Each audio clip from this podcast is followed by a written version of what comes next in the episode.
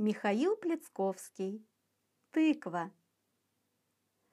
Выросло на огороде что-то круглое, большое и желтое.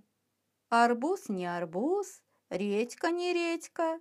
Лежит себе на грядке, солнышку бок подставила, греется.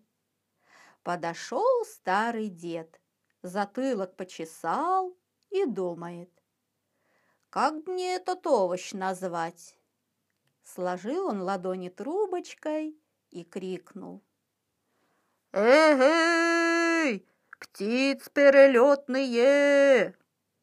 Эй, зверюшки-попрыгушки! Помогите этому чуду огородному имя подобрать!» Подбежал к чуду огородному хорек серая спинка и говорит. «Ты?» А дальше придумать так и не мог. Подлетела к чуду огородному ласточка острые крылышки и пропела.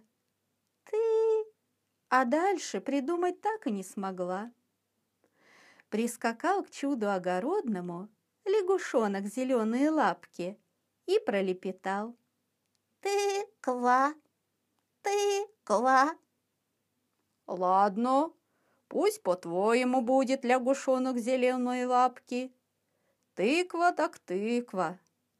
И стали все с того времени тыкву тыквой называть.